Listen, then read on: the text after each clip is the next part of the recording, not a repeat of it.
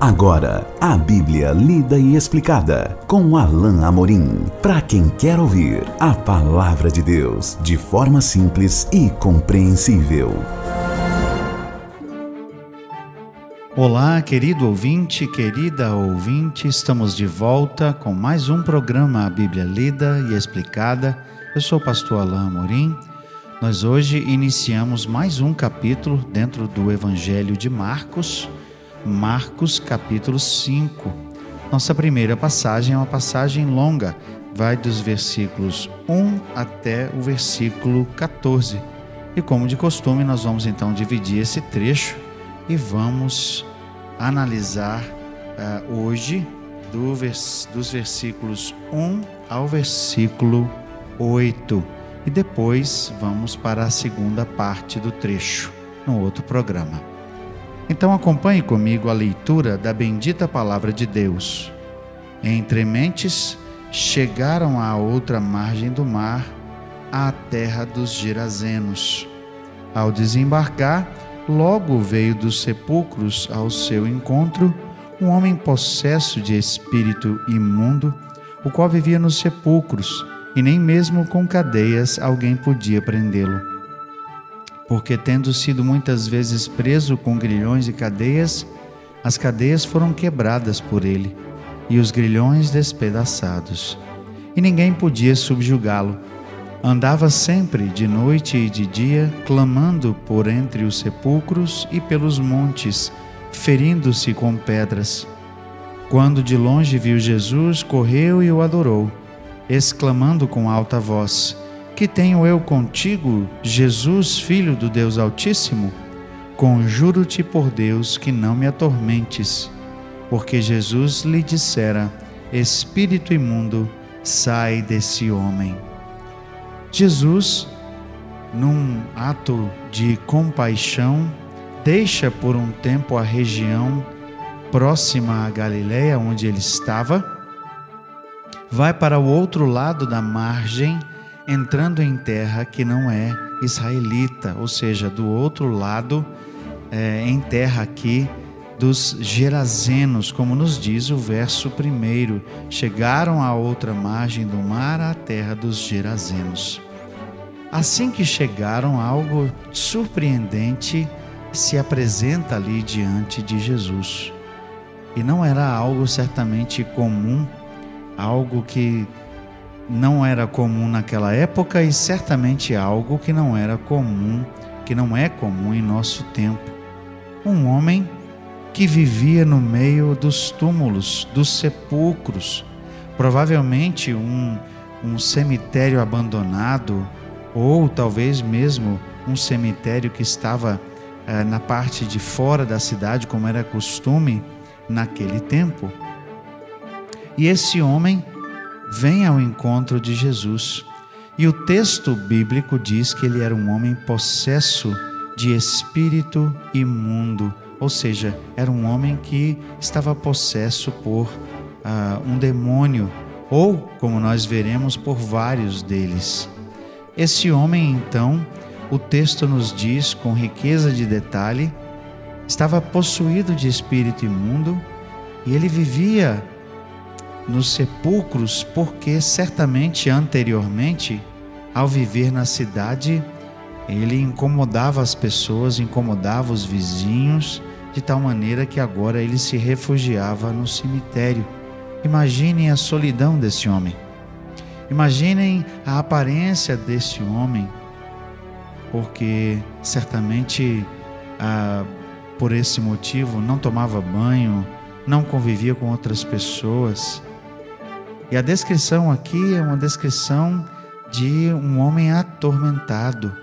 Diz o texto que, tendo sido muitas vezes preso, verso 4, com grilhões e cadeias, ou seja, com correntes, as cadeias foram quebradas por ele e os grilhões despedaçados. Ou seja, nem aquilo que era feito para imobilizar e conter ah, prisioneiros naquele tempo para levá-los à prisão, podia conter esse homem.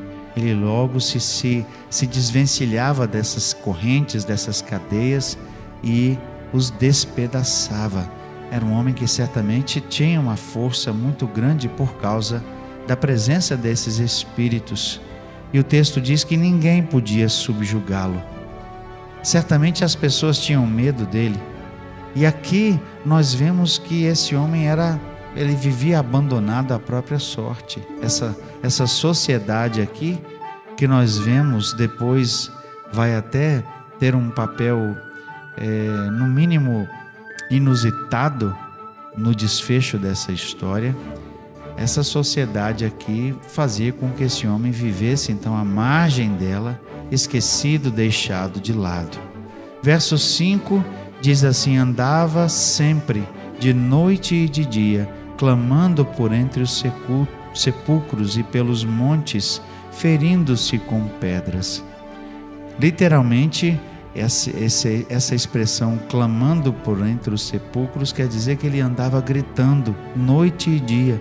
Gritava talvez como um lunático, como, como um louco. Mas o texto é claro em dizer que esse homem não era louco, não era um problema mental, era um problema espiritual. Era a presença de espíritos malignos que atormentavam esse homem e, o, e que o levaram e que o levavam a agir dessa maneira. O fato é que Jesus então chega ali e esse homem está por perto, e o texto diz de forma impressionante que, verso 6: Quando de longe viu Jesus, correu e o adorou. Talvez porque esse homem mesmo, de posse de um momento de lucidez, e já tendo talvez ouvido a fama de Jesus, nós não sabemos, ele então se prostra diante do Senhor. Ou, porque era costume dos, dos demônios também, se prostraram porque eles sabiam quem Jesus era. Talvez essa segunda afirmação seja a mais correta. Os demônios sabem quem Jesus é, precisamente. E eles então, uh, e ele aqui então, o homem, exclama com uma voz alta: que tenho eu contigo, Jesus, filho do Deus Altíssimo? Imediatamente aquele homem se prostra, ou o demônio que está dentro dele o faz prostrar diante de Jesus, e imediatamente Jesus é reconhecido, ainda que não seja adorado. É interessante que os espíritos imundos se sujeitavam imediatamente a Jesus por causa de seu poder, por causa de sua autoridade. E ele imediatamente identifica Jesus corretamente, Jesus, filho do Deus Altíssimo. Ele se sujeita porque todos os espíritos são sujeitos a Jesus. Porque todas as coisas são sujeitas a Jesus, exatamente como nos diz Filipenses capítulo 2, a partir do verso, uh, na verdade, no verso 11, porque verso 10 e 11, porque todas as coisas nos céus e na terra e debaixo da terra são sujeitas a Jesus e lhe chamam de Senhor. Mas havia outra razão que estava fazendo aquele homem agir daquela maneira. O final do verso 7 diz assim: Conjuro-te por Deus que não me atormentes. Talvez a própria presença de Jesus já fosse atormentadora para aquele espírito. Talvez a própria presença de Jesus trouxesse para aquele espírito imundo que habitava aquele homem um, uma sensação de terror e de horror, porque ele sabia que Jesus era o Senhor e que Jesus poderia tirá-lo daqui, dali e expulsá-lo até mesmo para o abismo, como outra passagem paralela nos diz. Mas mais que isso, Jesus já havia dito àquele homem: espírito imundo, sai, sai desse homem. Jesus já tinha dado a ordem para aquele espírito que ele saísse. E embora talvez ele estivesse relutante, ele já sabia que não poderia resistir à ordem de Jesus.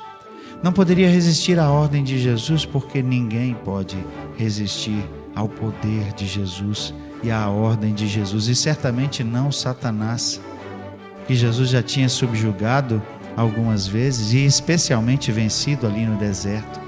E certamente não os espíritos imundos que já eram desde sempre sujeitos a Deus e agora sujeitos ao próprio Jesus, que era o Deus encarnado. Mas nós veremos no nosso próximo encontro que Jesus, além da motivação espiritual de querer libertar aquele homem daquele espírito imundo, tem na verdade um coração movido por compaixão. Aquela sociedade havia relegado aquele homem a viver sozinho, abandonado, isolado por causa de sua condição.